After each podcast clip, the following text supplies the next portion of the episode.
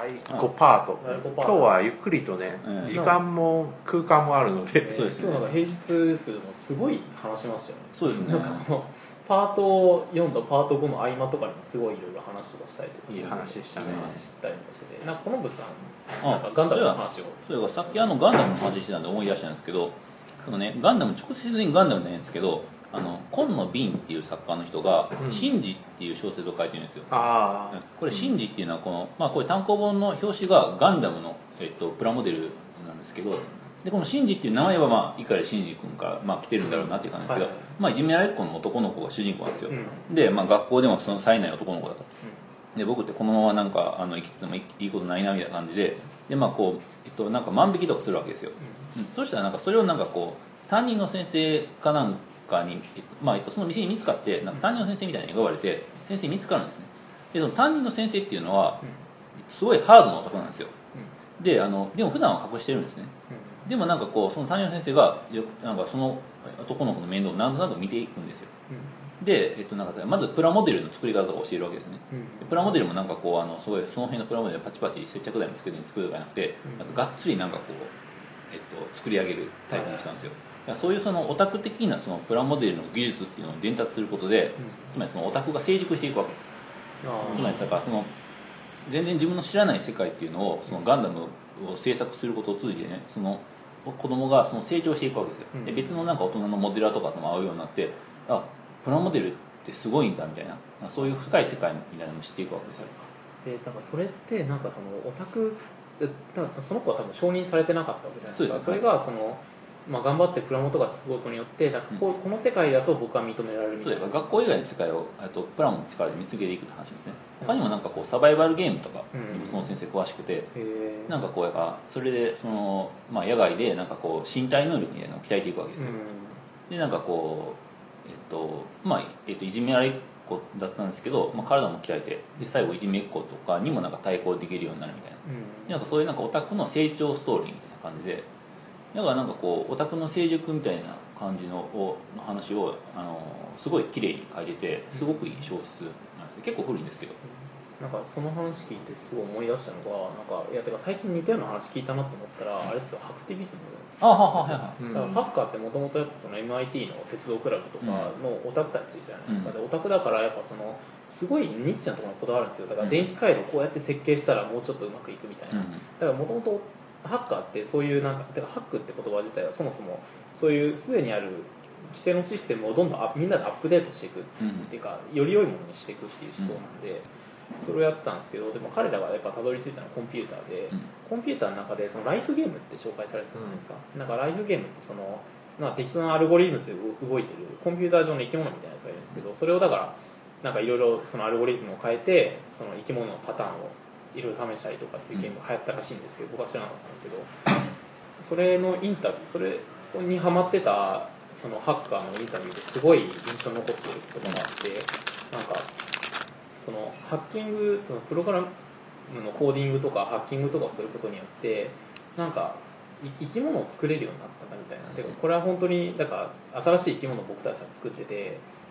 なんていうかそのことにものすごい充足してるんだみたいなことをなんかインタビューで語ってるパートがあって、だからその話がちょっと今文章思い出せないんですけど、うん。すごいいいなと思って、うん。だからそこにあい生きがいを見つけたって言ってたんですよ。だからコンピューターを改良していくこと、うん。だからある種そこでは父になっているわけですよね。小さな何かに。うんリトルピープですね。リトルピープですね。みたいな。だからこのガンダムの話でもこのプラモを作るっていうふうなこうそこまでだから基本的にか何かを続けるっていうのはやっぱ動機づけるじゃないですか、うん。結構それって困難な道なので、ねでその時にねガンダムってやっぱそのたいっぱい見るわけですよ、うん。物語の力がでなんかこうその、えー、とすごい動機づけになるわけですよね、うん。このガンダムの世界っていうのをもっと知りたいみたいな。うん。うんでなんかこうでそこからなんかこうその造形の世界をもっと知りたいみたいなだからねなんかこう人が何かをこうやるってなった時にどういうふうになんかその持続的な動機づけを調達するかっていうのが結構なんか重要ででそこだったら物語の力だったり、ん。その先生の魅力だったりとかあとはなんかこうあといっぱい仲間が増えていくことでその仲間との競争心だったりとか、あと下の世代に伝えていくとかそうですあーそういうなんかなんか父としての快感みたいなうん。うんそういうのあります、だからこそあれですよ。に JD, JD にものを教えたがるなんか哲学ラストがいっぱいいるんですよ。ああなるほどね。ありますね。そそこら中にいます、うんあそこら中にツイッター界隈とかいろいろいっぱいいるいみたいな。やいや人間本当教育欲はなんとかしたあれ方がいい。ですあれなんかその教えたがるあれって何なんですか？いや僕はなんかそういうの詳しくない。これはもう食欲みたいなもんですよ。単に快楽ですよ。なんかだから承認されるんですよ。そこでも、うん。便利なタームはないんですか？これはななんとかっていうんなんですかね。僕はなんかいや僕こもすごいそういうのあるんですけど、うん。なんか後世に何かを伝えたい欲っていうのがすごいあって、うそれはなんかこうまあだからまあまあ別に普通に日常的に権力への欲望とかうん。なんか権力欲とかって言ってもいいと思うんですけどでもまあ僕はなんか、えっと、ちょっと細かく言ってるだけでまやっぱそれはたまごっち欲でいいんじゃないですか。こうしたこうした新たなそういう感じだと思いますよだから成長してなんか自分とコミュニケーション取ってくれるような人が欲しいんですよ、ドうん。あでもねあのそれは、えっと、権力欲でもいいたまごっち欲でもいいんですけどただねこれは別にあのそれそれ自体が悪いわけじゃないですよ。うん。全然それはなんか全然人類を拡大してきた力ですし、で全てのコミュニケーションにある種の権力性とか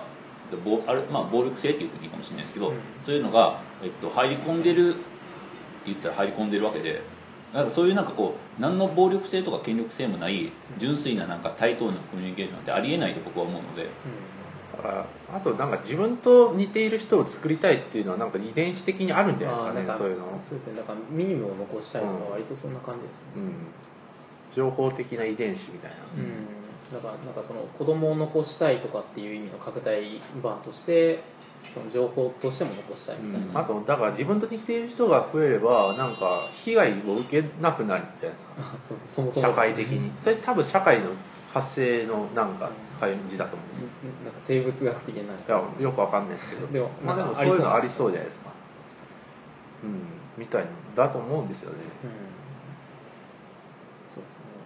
でもなんかすごいいい話だな、うん。あだからなんかそのさっきの地方の話もそうかもしれないですけどだから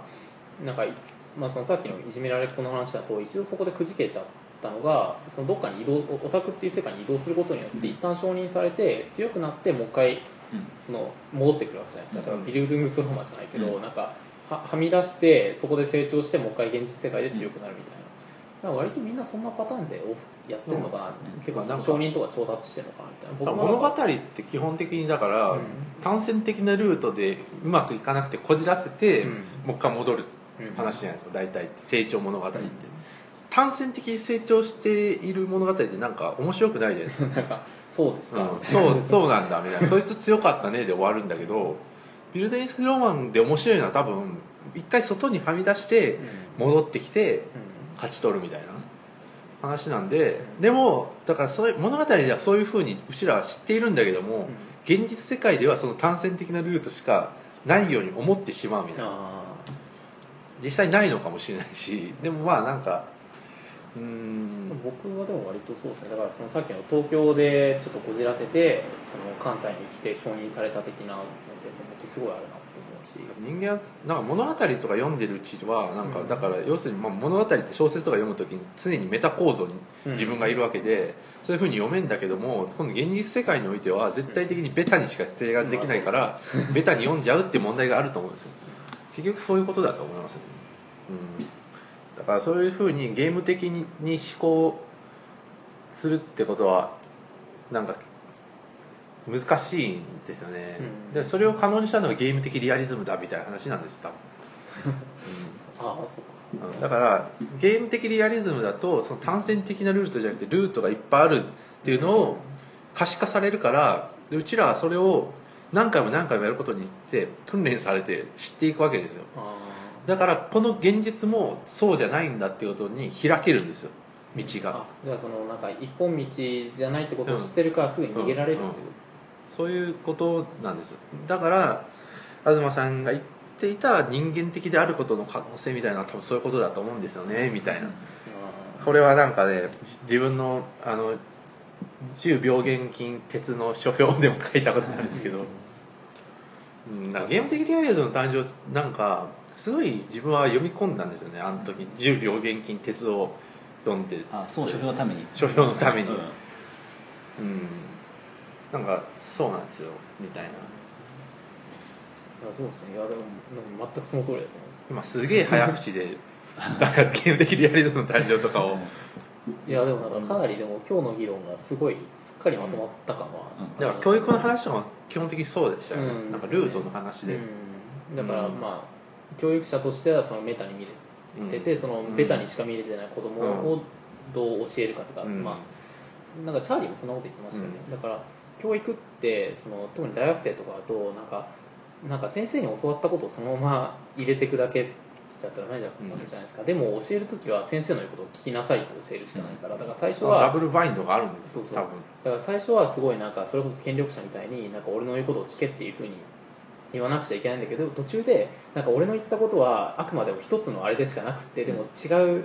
道もあるんだよってことを君たち自分で見つけてっていうことを教えなくちゃいけないって本当は、それをどうやって教えたらいいかっていうのを教育者としてすごい悩んで自分がまさなんかこの前正志さんの本で言い切ってくれるか分かりやすいって言ってたじゃないですか、最初のうちはわ言い切ってくれた方が分かりやすいんですよ。そのうちにでもなんか別の考え方もあるっていうのを知るわけですよ。うん。でその時に初めてなんかす別うんわなんか A と B は違うちあじゃおん違ってるように見えるけど同じなんだみたいなことことが分かるんですよね。で A と B は最初からおんな違ってるように見えるけど同じなんだよって言ってたらその区別さえもよく分かんないからみたいな。うんどう言ったらいいんだろう。最初からうん。さ最初からいろんベタな構造を教えるのは不可能なんですよ。最初はベタになんかある程度基礎の部分を教えてそこからメタに行かないとそうああそう。不可能ですよね。いやそれはそうです。だから多分教育学がなんか結構結構メタなことをし最初から教えようとしてる教育学あるんじゃないですか。そうですね。なんか。なんか正解はないんだよみたいな、うん。そんなこと言われても子供は正解を求めるから 最初。じゃあそれだから結局なんでかなんかそういう仮面ライダーとかそういうなんか正義ものとか、まあ、仮面ライダーの正義は微妙な正義なんですけど。あれだいぶメタ言っちゃってるまあメタ言っちゃってるんですけど、まあ、それでも多分子供としては仮面ライダーが正義として受け取ってるわけじゃないですか。そうですね。疑でその疑問をある程度、まあ、疑問を持ちつつ成長した時にその疑問が解消されるみたいな、うん、なんかまあそんな感じですよね。みたいな。いやなんかでもいやもうそのその通り過ぎます、うん。とりあえずいや僕はかんそうだなと思だから最初はだからルソーのエミールじゃないですけど動物的直感に従ってなんかベタに教え込んでいってその後に本を読ませればいいんですよ。それであこうだったのかみたいな。自分のこう感じていた疑問はメタ的に考えるとそうだったのかみたいなことは必要だと思うんですよ。自分はエミールはちゃんと読みましたよ。エミールはすごい面白いんで、っていや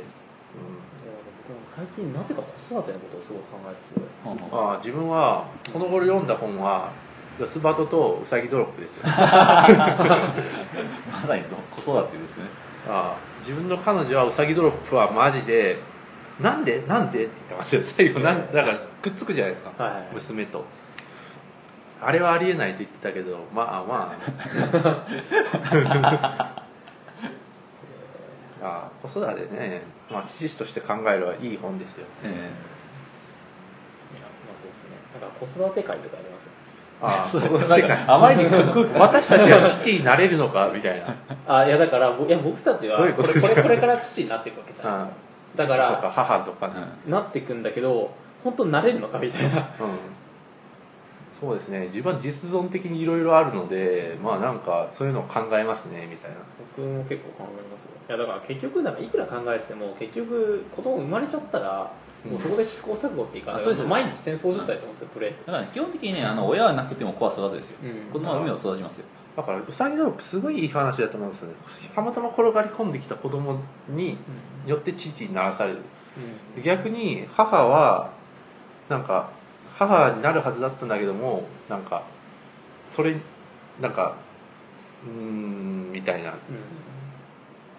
そうですね。そこら辺もいつかなんかだからちょっと喋りウサギドロップとヨズバトってすごい似てる話ですよね。単単純に考えて、まあまあそうですね。なんかむす娘が急に来たみたいな、突然うん父になったみたいな。でもあれ結構だから両方ともなんか人気作品じゃないですか。うん。でなんかやっぱり人は子育てとかっていうかなんか子供とかを育てたい欲求ってあんのかなみたいな。まあ、僕は超ありますねうん。とりあえず、まあ、僕のなんかとりあえず人生の全ての欲求は割とそれですから、ねなんか家庭が欲しいっていうか、うん。家庭っていうかむしろ子供が欲しいっていう、確か自分もそうですからね、だからまあ僕は多分この23年のうちにひょろっと結婚してすぐ子供を作ると思うんです。けど分かんないですけど、うん。っていうのを23年後に聞いてる自分がいるという。なわけねえじゃんみたいな。ことを言いながら一人でなんかしてるかもしれないけど、あ。の時俺は気楽だったなっていう。なんかあの時はまだいろいろ喋れてたなみたいな。あですね。とりあえず自分は滋賀県に住んでるので子供を中学校どうするかみたいなことを考えないといけないから。ゴッサムシティどうするゴッサムシティはねゴッサムシティだからなみたいな。だからね結構だからうちのいとことかもゴッサムシティから脱出するためにラフなんとかい行ったり、うん、そういう選択肢を取っているのでまあね結構あれかなみたいな。うんいや。結構切実みたいですよ。なんか自分も知らなかったんだけど、ま、同じ中学校の友達とこの前話してたらサッカー部のやつとあ実は自分中学受験するつもりだったんだみたいな。ほうそれなんでかっていうとやっぱりうちの中学校ってやったら柄悪くので有名でもうで行ったら絶対いじめられるし可能いじめられるっていうかなんかいかやられるからでそのそいつらとかはなんか生まれつきなんか髪が茶色っぽいのであなるほど。それで目をつけられるから黒染めするかみたいな話もしてたみたいで。なんかそういうこともああってうんみたいなあるんだなみたいな。そんなことを知らずに自分はうんいたからそうかみたいな。難しいっすよね。いやだからなんか多分親とかになってみるとなんかなんかこういうことしてほしくないなとか多分こういう人と付き合ってほしくない的なもの多分なんか見えちゃうじゃないですか。だから僕たちはいろいろ経験してるからこれいいこれダメみたいなのとかあああれと見てるからなんかあまりにもなんかそのヤンキーみたいな感じになってるとえいって感じになるかもしれないんだけどでも実際自分の人生振り返ると割とそういうなんか他者体験っていうかいろんな人に会うことによって今がみんなあれがあるじゃないです。かだからだから結構だからその四つ葉ととうさぎドロップって両方ともお父さんが結構自由な人じゃないですか。もともとだからやんちゃなうん家庭だやんちゃな性格のうん。人でそれでも子供に自分と同じようなことを教えることはできない。自由にしろった遊んでいいぞって教えることって結構難しいと思うんですよね、うん。どこまでそれを許せるかみたいな。子供を叱るのってやっぱ難しいんだなみたいな。なんか自分もやっていたなだけどこれはダメだって言わないとダメだ。あああえて父になるっていうかあえてパターンなみたいな、うん、結構四つ葉とは結構奔放にさせてるんだけどもあのうさぎドロップって結構叱るじゃないですか、親として、早く帰ってこいよみたいな、まああれは女の子だからっていうのもあると思うんですけど帰帰らなかったですかねとりあえず。なんか夜な夜中まで海岸でバーベキューとかしました僕。とりあえず、だからこだけどそれをあえ心を鬼にするとかいう言葉があるけど言わないといけない。この親の難しさみたいのはは考えましたね。うさぎドロップと。いやこの頃自分はあワンピースを読み始めたんですよ。ついつい。にワンピースなんですか？つ初ですよあもちろん。えどうですか？なんか自分は結自分はジャンプを読んでた時は「ワンピース読んでたんですけど自分は基本的にジャンプ系の漫画受け付けない人なので、構けなんか「ワンピースはアーロンで止まってるんですよね。うん、はいはいはい。で今ちょうど、まあ、アーロンあたりに来たのであアーロンアーロンじゃないな。アラバスタ編？ああじゃあまあ割とちょっと進ん。だかなぐらいのところですかね、多分中3ぐらいまでは読んでたんでだからそこまで追いついたらもうあとは知らない世界です。アニメでしか知らない世界。えうん、なんか「ワンピースやっぱすごいなと思いましたね。いやなんか本当にじ「ワンピースはもうね面白いとかは思えないんですよ自分は。ーいや僕も割と。すごいすごいなみたいな。このここでこの伏線があってみたいな。うん。ちゃんとし構造がはっきりしているなみたいなすごいですよね、うん。あれいや多分この先読んでいくともっとありますよそうだから伏線がみたいな。なんか正義とかの話をずっとしていくじゃないですか、うん。ワワンピースの正義論とかいう本ありますよね確か。ありますね、なんかそうとか権力に固執しているやつとかなんだっけドンクリークみたいなやついるじゃないですか。うん。だから数こそ正義みたいななんかなんかそういうやつとかどんどんなんか悪役も結構バラバラなんですよねパターンとして。でキャラとしての悪役が出てくるじゃないですか。うん。うんうんなんかこあのなんか別のえハリウッドとかで出てくるワンパターンの悪役じゃなくてなんか結構パターン化されているなんか別の悪役が来るみたいな。うん。なんかあれそうですね。あてかい今も聞いて気づいたんですけどいやなんか思わないんですけどなんかその「ワンピースって最初って割とベタな悪役が出てくるじゃないですか,、うん。だから割と権力志向なうん。なんかいかにも悪いやつみたいな。うん。でもなんかそれってなんかだんだん多分先に進むにつれてずれてくるっていうかちょっとメタになっていくっていうか本当の正義ってなんだっけみたいなまあてか感じにずれてくるのかむしろなんか最初からちゃんとした悪いないですよ。なんか自分見ている限り。ななんか結構アーロンとかってちゃんとしててなんか統治してるわけですよアーロンって、ああまあそうですね。アーロンってだから金をの上納させることによって統治を頑張ってししようとしてたんですよね。まあ、ん。搾取は生まれるわけですけど。まあヤクザヤクザなんですよ、まあなんかよく考えるとでアーロン自体はお金さえもらえれば人は殺さないよって言ってるんですよね。うん。うん。これはなんか結構アーロンはそこまで悪と言い切れ言い切っていいものなのかみたいな。あ別にそんなの魚人だからとかじゃなくてもっと広い意味で見れば。ーあー確かにそうかもしれない。あで僕は多分だからこういう感想を持ったのはあれってなんかその最初はちょっと完全懲悪っぽく、うん。なんかそのルフィがだからその悪いやつをやっつけるんだけどでもそのやっつけられた悪者は仲間になるじゃないですか、うん。だからその悪者がどんどん仲間に回収されていく過程を見ていくとなんかだんだんやっぱメタっぽくなってくるのかなみたいな。しかもだから自分はアニメ版でしか知らないけどバギーとかなんか結構仲良くなるじゃないですか。ああなります。なんかあれとかを見ているとだからあれけ結構なんかみんな仲良くなりますよ、うん。最終的には。だから自分は「ワンピースの結論は最終的には「ワンピースなんだ。ワンピースの宝はワンピースなんだで終わると思ってるんですよ、うん。最初から、はい。まあそうそういうことになりそうだなってこの頃思っていますね、僕はなんかだから最近あんまり没入できないのは最初の方結構面白かったんですけどなんかなんだろう。誰も死なないじゃないですかとりあえず。あていうか誰も知らないって言ってるけど、ん。結構死んでんじゃないかなって。いや結構後で出てきますよ。だからいやでもあのアーロンに殺された女の人いるじゃないですか。ナミのお母さんあうんああはいはいあれって殺されてないのとか思いますけどね。殺されてますけどでもななんだろう。なんかあんま現実感なくないですか？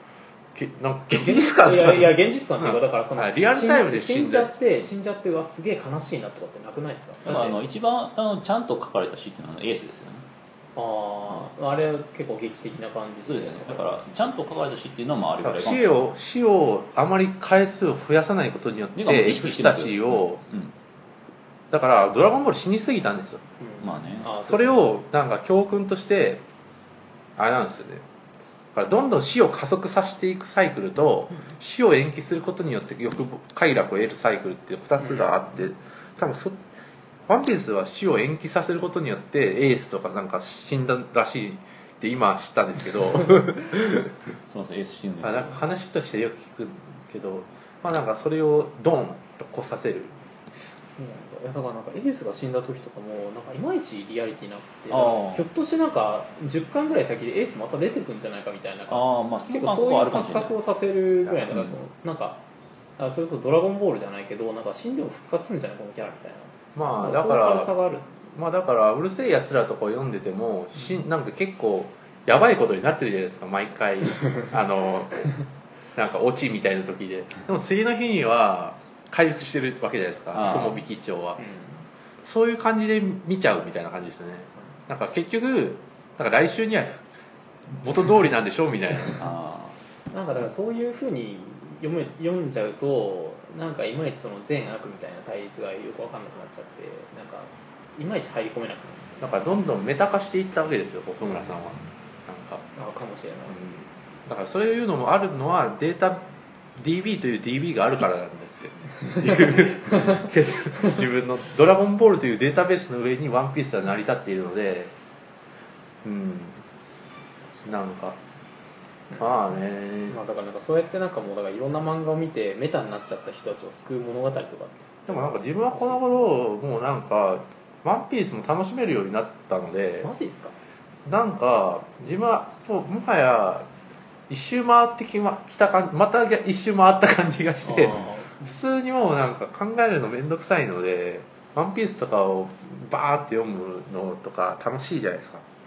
そういうなんか自分なんかハリウッド映画もそんなに見て見なかったんだけどもこの頃なんかあ確か見出しもう一見出してちょっとうんなんかこっちでもいいかなみたいな。なんかその岡崎京子とかそういうなんかくねくねしたのしんどくなってきた。くねくねした。くねくねま、悩むなよって言いたくなるような漫画とか、エアヘッドにそんな感じで見たいみたいうん、おやすみぷんぷんとか読むの辛いですよ、うん、なも映画そんな感じだったかもしれないです。大学の学部生だった時はすごい映画好きだったんでそれこそ義務的にゴダール見るわけですようん。ヒッチコヒッチコックとかも全部見ましたね。おー。だからあの時期のやつとか見てて。でもなんかもうしんどいですよ。なんか一応時間あるしなんか義務っぽいからフェリーニとかも頑張って見るんだけどなんかえこれは本当に面白いのかみたいな感じで疑いつつ見てたところあって。やっぱ日本って日本のドラマとかすごいのはやっぱりなんか洗い物してても見れるように作られていること。なんかあとそれもそれとつながってくるのは仮面ライダーとかですよね。うん。フォーゼすごいですよ。なんか1話ごと見なくていいですもん。とりあえずなんかあフォー久しぶりにフォーゼ見てもあこうなってんのか みたいな感じで見れる。そういうなんかねドラマの作り方とかすごいですよね。そうですね。割となんか1話完だんだん結とか。だんだんそういう難しいことを考える体力なくなってくるから、うん。ちょっとずつそういう方向に行きますよねだから僕もなんかアベンジャーズ結構面白かったんですけど、なんか昔だったらきっとあれは楽しめなかったと思うんですよ。だからあだから学部2年生ぐらいの僕が見たら多分結構なんか可愛くないことを言ってたと思うんですよ。だからある時人はメタに気づくわけですよ。これはちゃんとできていないみたいな、うん。だからウルトラマンとかも矛盾点いっぱい出ていることにいつか気づくんだけどもその矛盾点自体ももう言ってもしょうがないってことに気づいた時にもう一回戻るんです多